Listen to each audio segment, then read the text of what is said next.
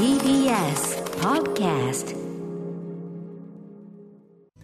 時刻は6時30分になりました9月22日火曜日 TBS ラジオキーステーションにお送りしているアフターシックスジャンクションパーソナリティの私ライムスター歌丸ですそして火曜パートナーの宇垣美里です。ここからは一流キュレーターから厳選した情報を伺うカルチャートークのコーナー。今夜のゲストは映画評論家、ライターの森直人さんです。よろしくお願いします。どうぞよろしくお願いします。ますあのぜひ森さんにねあの以前から何かしらのお知恵をお借りしたいというかですねお招きしてお話を伺いたいなと思ってたんでお声掛けいただき、ええ大変光栄でございます。ある意味き今回はだからそのグザビエ・ドランにかっこつけてというか、あのはいはいあのグザビエ・ドランの話じゃあ森さんこのタイミングでっていうところもちょっとあったんであの嬉しい限りでございますこちらこそ、はい本当に嬉しいです。ということで、もうも先に言っちゃいましたけど、はいえー森さん、今夜はどのようなお話をしてくださるんでしょうか？はい、えー今週金曜日に最新作、マティアスマキシムが公開されるグザビエ・ドラン監督についてお話しに参りました。はい、よろしくお願いします。よろしくお願いします。生放送でお送りしているアフターシックスジャンクション。ここからはカルチャートークのコーナー。今夜のゲストは映画評論家のライターの森直人さんです。よろしくお願いします。よろしくお願いします。はい、えーということで、森さんのご紹介、宇垣さんからお願いします。恐縮です。森直人さんは映画評論家、ライター、著書にシネマガレージ、廃墟の中の子供たち、編著に21世紀シネマ X、シネアーティスト伝説、日本初映画ゼロ世代、ゼロ世代プラスの映画、ゼロ年代プラスの映画など、また週刊文春、朝日新聞、キネマ春報、映画秘宝などで映画コラム、インタビュー記事などを執筆されています。YouTube チャンネルで配信中の映画トーク番組、活弁シネマクラブでは MC も担当されているということです。はい、もう、以前からというか、長年、森さんの文章を拝読していやいやおりまして。もう、僕はあれです。あの、本当ミッドナインティーズ以降ぐらいの25年ぐらい、はいあの、佐々木史郎名義のディスクレビューから、ああ、そうですか。クロスビートなどでチェックしておりましたから、もう初期ファンでございます。ヒップホップ批評時代から、はいももうあそうですか、あの文章緊張佐々木史郎というその名前と、その文章だけ見て、ずっと50歳ぐらいの人だと思われてたっていう、まあ今その、ね、今、年齢的には追いついてますけど、やたらと硬い文でね、書いてるいやいや、もう素晴らしかったです。ええありが恐縮でございます。はい、あの正直、歌丸師匠が映画批評の方に来た時、距離感を見失ったんですけど、今日でピタッとピントが合った気がします。よいやいやいやいや。ろしくお願いします。ね、今回もでもそのキネジュンのあのグザビエ・ドランのその特集というかね、その中でも文章を拝読します素晴らしかったんで、ぜひちょっとお話伺いたいと思います。ということで、えー、とじゃあグザビエ・ドランどんな人なのか、はいえー宇垣さんから改めてそちらのご紹介もお願いします。グザビエ・ドラン監督は1989年生まれ、カナダのケベック州出身。6歳の頃から子役として映画やテレビドラマに出演しています。19歳で完成させた監督デビュー作、マイ・マザーが第62回カンヌ国際映画祭の監督週間に出品され、若者の視点賞などで受賞。国際的に高い評価を得ます。続く胸騒ぎの恋人、私はロランス、マミー、たかが世界の終わりなどで数々数々の賞を受賞し、カナダの春英として注目を集めます。自身の監督作で多く主演を務めているほか、エレファントソング、ある少年の告白などに俳優としても出演しています。7作目となるジョン・ F・ ドノバンの死と生では、キット・ハリソン、ナタリー・ポートマンら豪華キャストを迎え初の英語作品に挑戦。そして最新作、マテアスマキシムが今週の金曜日25日から公開されます。はい、このね、マティアスマキシムを宇垣さんが一足先に見て、はい見ちょっとその話をちょろっとこの番組でしてというところもちょっときっかけになって、僕もグザビエ・ドラン、あの要はあの、なんていうのかな、ポンポンと見てるんですけど、はい。なんかこう、まとめて考える機会があんまなくて、どどなたかちょっと詳しい人にあの教わりたいなと思ってたんで、あのちょっと森さんに白羽の矢をですね、立てさせていただいたという。何度も言います恐縮でございます。大丈夫かな、ということで、あの森さんがですね、い。グザビエ・ドラン、えっと、最初に知ったきっかけとか覚えてらっしゃいます？あのぼやっとだったんですよね、うんうん。最初はあの2009年のカンヌ国際映画祭の監督週間に、あの先ほど宇垣さんがあのプロフィールの中にご説明されたように、19歳で監督主演したあの映画が評判になった新人がいるぐらいのことは、なんとなくインプットしていたんですね、まあ、それがデビュー作のマイ・マザーだったんですけども、はい。えー実際に作品を見たのは、2013年にあの長編第3作の私はロランスというのが日本公開されまして、えーこれが日本では初のロードショー作品になります。これはあの、こえーカンヌ国際映画祭のある視点部門で女優賞とあとクイアパルム賞っていう、あの2010年度から開催された LGBTQ 関連の作品に贈られるものを受賞したということ、あと僕があのすごく好きなあのガス・バン・サント監督が、えー制作総指揮に入っていったということで、もうすごく注目したことを覚えております。はい。はい。うん、僕もね、私はロランスぐらいから、そのグザビエ・ドランっていうすごい若くて、しかもイケメンで、すごい人がいるっていうのを、はい、認識してきたっていう感じですけど、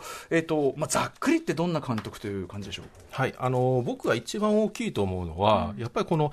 今やっぱハリウッド帝国のエンターテインメント作品がすごくこう世界を占拠していったじゃないですか、はい、特にここ10年の映画界、うんうん、あるいはドラマシリーズ界というのは本当そうだったと思うんですけども、うんはい、なんならもももっと言えばディズニー化っていうか、そうですね。全部ディズニーじゃないディズニー帝国化が本当ここ10年の傾向だったと思うんですけども、まあ、その中で下手したら唯一ほぼ唯一そしておそらく最大の、うん、え作家映画のニュースターだということが多分一番大切なことかなと思うんです、ね、アーティスティックな作家性をこう打ち出している商業的とはまた違うラインのスタートして、ねうん、いわゆるそのアート系とか言われたりする、うんうん、あのカテゴリーの中の方のスターですよね、うんうん、例えばそのドラマそのデビュー時からあの若き天才作家を指すのはアンファン・テリブル、恐るべき子供とのクリシェ、まあ、ある種の紋切り方として商用されてきたんですけども、うん。うん、まあ、これはあのこういう称号ってたまに出てくるじゃないですか、はいはい、何年かに一度、まあ ね、繰り返し出てくるものではある、はい、つまりあのスターを欲しいって思うんです。メディア側はね、恐るべき子供は確かに。周りがね、うんう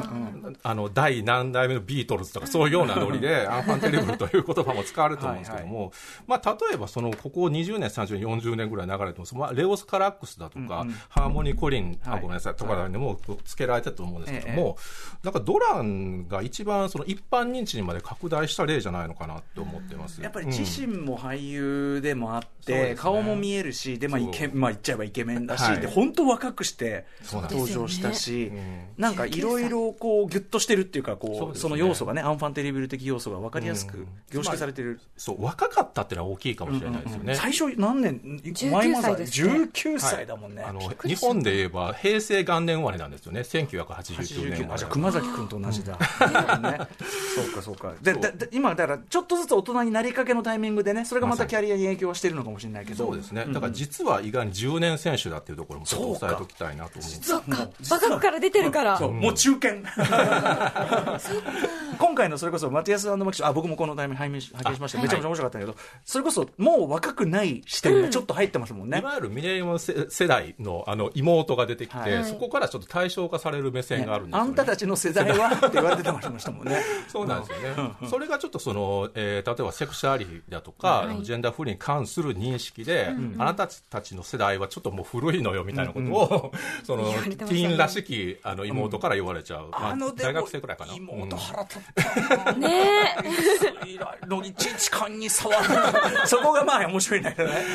面白かったですよね笑っちゃうとこなんだけど自主映画を撮ってる妹さんがありました。もともと子役出身。そうです、あのジョン・ F のあのジョン・ F・ ドノバンの「嫉妬性」っていうのはまさにそのご自身の、え子役時代のことをモデルに描かれていて、あのレオナルド・ディカプリオのすごくファンで、彼にそのファンレターを出したらうんぬんみたいなことをベースに作っていたお話だということです、ある意味そういう、まあ、芸能的なところも、まあ、知り尽くしてるし、ね、っていうことであるんですね。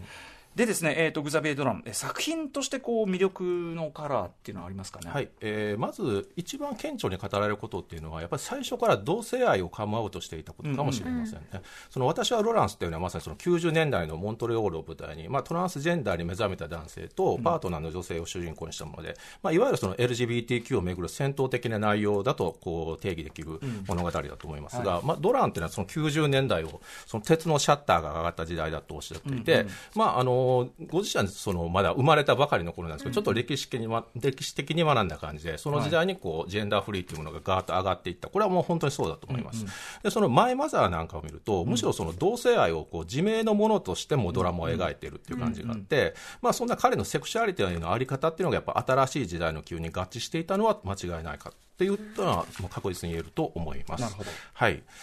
あと、えー、もう一つはその作家映画ということに関して言いますと、うん、えー、彼はやっぱり映画にその、なんていうんでしょう、自分ネタをごろっとやっぱ出してくるんですよね、率直に、もちろんそのフィクションに昇華しているわけなんですけども、まあ、私小説作家みたいな、えー、シンガーソングライター的な生々しさがあるなと思っていて、例えばそのドランってよく、まあ、おしゃれっぽくこう言われがちな人なんですけども、映画の内容はむしろめちゃくちゃ泥臭いです。まあ、例えばちょっと毒親的なそのの母親と息子の関係だったり、お母さん繰り返しですよね。そうですマイマザーから。ですよね、はい、そう。何かがあるあるのではみたいな気がずっとしてました。今回もすごいお母さんが、ね、どこやっぷりがねそうなん。ですもうコミュニケート不能っていうかお互いね、はい、そんぐらいまでいっちゃってる感じっていうか結構もう強烈なねちょっと唾を吐きかけるようなシーンもあったりとか激しいんですよねご自身の生い立ちと関係あるんですかこれは多分その完璧にオープンにしてるわけではないですけども、これだけかあの繰り返し語るとなると、うん。うん、やっぱ確実にオブセッションはあるんだろうなと思います、うんうん、と思うしかないですよ、思うしかない。逆に逆にでも実際ねあのお母さん出てきたら全然違ってないすごい穏やかみたいな。それもある感じしますよね、うん、まあまあでもそういうこうある種の自分の中のモチーフっていうのをあの自分の中のモチーフですって出す感じですもんね。そうですね、やっぱりその例えば閉塞した生活関係の鬱屈だったり、うん、人間関係の痛みだとか、うん、こういう、まあ、同じ同種の主題っていうのが連続的に出てくる、うん。でやっぱりそのセクシュアリティの問題とか、あとやっぱりそのさっき言ったエンタメに対してアート系作家映画劣勢というところとも関わると思うんですけども、うん。うん、ドランっていうのは基本的に自分はマイノリティであるっていうところから表現を立ち上げてくる、足場とか立脚点っていうのは確実にそこだと思うんですよね。でまあどれをもやっぱりその中身を見ればそのドランの映画だってやっぱすぐ分かる、うん、なんかその映画自体に明確な彼のサインが刻まれているというかもう本当になんか、まあ、例えばスクリーンを切ったら血が出てくるみたいな言い方がありますけど、うんうんうん、そういうタイプのものシグネチャーモデルとしての、うんうん、えー、作家映画私映画の作り手じゃないかなと思っております。なるほど。はいあとそのもう一つなんですけども、うんうん、これ個人的には一番惹かれるところなんですが、はいはい、えー、伝統主義者の面と新世代前とした顔が同居しているところですね。はい。えー、ドランがそのやっぱりその世に登場した頃は、うんまあ、割とその映像感覚の鮮烈さとか、まあ、フックの強い規制局の使い方とか、はい、なんか今っぽさみたいなところばかりが強調されていた感があるんですけども、うん。うん、まあ、あのさっき言いましたけど、まあ、平成元年という、はい、平成元年生まれという、まあ、デジタルネイティブといえる、まあ、あの宇垣さん、ほぼ同世代と言っていいぐらいですよね、はい、はい、あの世代としては、むしろそのヴィンテージななんか20世紀文化への目配せがすごく濃くて、例えば初期作品ではそのジェームス・ディーンだとか、オードリー・ヘップバーンだとか、ココ・シャネルとか、ジャクソン・プロックなどへのこのオマージュをこう結構直裁な感じなんですけども、うんうん、オマージュを捧げる、でだから僕としてはその最初からあの新古典派っていう言い方が、うんうん、あのこの方は一番しっくりくるんですよね、うんうん、で特にこの最近は、えー、なんか人間の関係劇を見据えるそのオーソドックスな演出家としての腕もこうすごく上げてきて、うんうん、物語る力とかもすごく安定しているように思います、うんうん、今回のねあの、うん、マティアスマキシムも、はい、言ったらストレートに、しっかりそのちゃんと語ってるっていう感じがすごく出てると思います。はい、なるほどね、なんかとかくこうその画面のアスペクト比がすごく変わるとか、はい、かそういうね、そういうこう、割となんていうかな、側のね、分かりやすい、こう、なんていうかな、まあ、企業をてらってるわけじゃないけど、その分かりやすくこう、トリッキーな部分っていうところに目が行きがちだったんですけど、はい、実はっていうところなんですね、その、ね、そうですね、まあ、もちろん一方で、そういうちょっと野心的といいますか、うんうん、ギミックを効かすようなところもやっぱありますよね、うんうん、あのその両方かなと思います、バランスが面白いと。はい森さんのね、あのお気に入りというか、最初に、うん、あこいつはやっぱすげえなと思ったあたりとかあります？はい。あのさっきの話にちょっと戻るようなんですけども、うん。うん、私はロランスが2013年、日本公開で、うん。うん、その後マイ・マザーも劇場公開されて、はい、でワウワウで胸騒ぎの恋人という第2作目を放映、はい、放送したんですよ、うんうんだから2013年っていうのが、まあ、おそらく日本におけるドラン元年みたいな、うんうん、ドラン上陸の,、あの年なんですけども、この胸騒ぎの恋人は、僕、すごく好きです。はい、あのこれがえー、最これを見てあのちゃんとファンになったっていう感じで、あのまあ、新古典派っていう認識はこれを見て思ったところがあります、うん、ちょっとお話が、あのなんかなんか姉弟兄弟のようにのように仲がいいその、うん、えー、女性と男性女子男子と、うんうん、あとちょっと小悪魔的な青年がの三角関係を描くもので、うんうん、ちょっとあのジャン黒糖の恐るべき子供たちさっき、まあ、アンファンテリブルと言いましたけど、はいはい、黒糖の恐るべき子供たちを応用したような、うんあの物語なんです、はいはい、でそのその中にやっぱりそのジェームス・リンだとかヘフバンだとかの、うん、えー、オマージュがあり、あとあのダリダのバンバンあの元シェールのあの大ヒット曲ですけども、この89年生まれで、ダリダのバンバンを結構大ネタとしてこう曲を流すっていうようなところもあって、なんかこの人面白いなって思ったのが、僕胸騒ぎの恋人なんですね、胸騒ぎの恋人まだ見てないや、ぜひぜひ、あの今回のマティアスとに過去の中で言うと、胸騒ぎは僕一番近いと思うんですだからぜひあのご覧いただきたいなと思います、はい、あとやっぱりその歌丸さんがさっきおっしゃられた、あのアスペクト比が、こうまあ、オアシスのワンダーウォールってやっぱり大ネタなんですけども、うえー、それが流れるところでしかもスケボーシーンだったと思いますが、あのフレームをワイドにこう広げていくってあのちょっとギミックの効いたことをやる、あれあのマミーっていうのも僕すごく好きで、はい、やっぱりその内容とか感情の質に合わせて、なんか映画の形の方をカスタマイズするっていうのは、なかなかその、あの、旧世代だと出てこない、そこはやっぱり今っぽいね。そこは今っぽいところね。そう、だからマミーのね、だからそのスタンダードサイズでもないですもんね。だから、そうなんです。11だからちょっと普通の考えると縦長に見えるっていうか。そうですね。あれは、あの、インスタグラムを意識したとも言われてますし、あの、中に、あの、インタビューによると CD ジャケットだって言ってるものもあるんですけども、あの、でももっと本質的に言うと、やっぱあの、1対1の正方形のフレームで切り取られた関係の息苦しさみたいなことだと思うんですよね。うんはい、ねあの、うん、やっぱ密なというかね、密密な密な密な密 すぎるその親子関係とか密すぎる人間関係みたいなのはやっぱそれねあの使われてますもんね。はい、だそういう意味ではその側に切り取られるけどそれもやっぱりその語られるべき内容とか自分の中のその作家的な動機であるとかっていうのに合わせてるというか、に応じてその語ってるに過ぎないというかそのなんていうかある意味正統派っていうか。あそう思います。あの例えばその選曲ってことに関して言うとタランティーノ的なセンス勝負っていうのはかなり違いますよね。あそうかかっこいいと思われてる選曲 思われたい選曲じゃないもんね。そうそうなんか語られるがちな気がするんですでもオアシスとか選ばないしうん、今回のペットショップボーイズとかさ何考えてんだみたいな。そういうのないですもんねやっぱね、うん、あのもっとなんかその共感の回路といいますか、ちゃんとその物語にのっとった意味的にもするしその、まあそのエモーションがこうちゃんと膨れ上がるようにあの物語をこう膨らますっていうような形で使われていて、むしろあの選曲の方法としてはあの古典的なのかもしれないと思うところ多いですね。なんかね、後にそのアスペクト比いじったりするのって、まあ、それからウェーブスとかもそうだし、い、ろんなのでね、やってますけど、ね。まあ、だからある意味、走りでもあるし、走りでもあるけど、やっぱりさすが最初に始めた人だけあって、使い方がちゃんと一番なんか正統派っていうか、確かにおっしゃる通り。そうですよね、ウェーブスとか、ちょっとコンセプト先行っていうところがこういう映画を作ろうと思って作ってる感じがするけど。はいえー、ということで、グザビエ・ドラン、もうだいぶでも素晴らしい、うん、だいぶ整理されました、だいぶなんか分かってきました。うん、えー、といったあたりで、今回のマティアスマキシムの話聞きたいんですが、はい、えー、じゃあ、あらすじをちょっと宇垣さんからお願いします。はい、マティアスとマキシムは30歳で幼なじみ。ある罰ゲームで友人が撮る、友人の妹ですね。友人の妹が撮る短編映画で男性同士のキスシーンを演じることになった。二人はその偶然のキスをきっかけに互いへの気持ちに気づき始める。美しい婚約者のいるマティアスは親友に芽生えた感情に戸惑いを隠せない。一方マキシムは友情が壊れてしまうことを恐れ思いを告げずにオーストラリアへと旅立つ準備をしていた。これは友情なのか愛なのか。友情の中で突如芽生えた予期せぬ感情。若き天才グザビエ・ドランが名作君の名前で僕を呼んでに感銘を受け描いた新たな青春映画の傑作。はいということでございます、うん、えー、僕もちょっと遅ればせながらめちゃめちゃ面白かったし、うん、なんか今までの印象からするとでもね終わあ意外とあこんな爽やかな、うん、後味で終わるんだみたいな。最後の笑顔が、うん、あらっていうね意外っていう感じもちょっとあったですね。爽やかでしたよね、うんうん、みずみずしいと言いますか、うんうん、あの先ほどあの上木さんが「君の名前で僕を呼んで」っていうあのタイトルを出されたように、うんはい、本当にあのインスパイアされたらしいんですよね。割とこうしかもそれをさストレートに公言するとこもさっきのかっこいいと思われたがってるわけではない感じ。言っちゃうんです、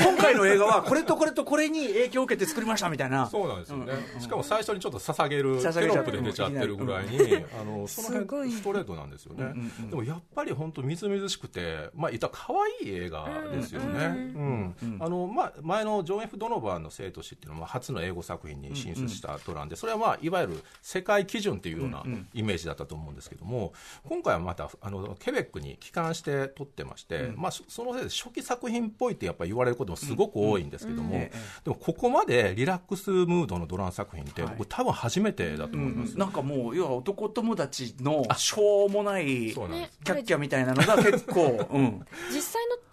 友達でみたいですね。みたいなこと書いてました。じゃないとやっぱあのバイブス出ないからねあの空気感って、うん、あとやっぱり僕今までと違うの。ちょっと年齢も関係あるのか分かんないけどそ、ね,、のその世代としてねちょっと相対化する視点っていうのもそうですし、うん、話としてね要するにその、まあ、あの恋愛言っちゃえばストレートな恋愛その恋愛感情なのかって気づいてこう、距離を縮めていくって話であると同時に僕は、はい、あの何者かになるそのもうそろそろ自分が何者かであるかを決めなきゃいけない年頃っていうか、うん、でその決めなきゃいけないって時に待ってっていうその俺本当の自分ってこうこう今このルート行ってるけど、本当にそうだったっけっていうところをちょっとこう躊躇しちゃう。そうですね、その自分が何者であるかを決めきる手前の話っていうか、なんかそうとも取れて、なんか自己形成が完了する最後のレスあのステージっていう気はすごくしましたよね。だからこそ自分のセクシュアリティとかも、待てよと、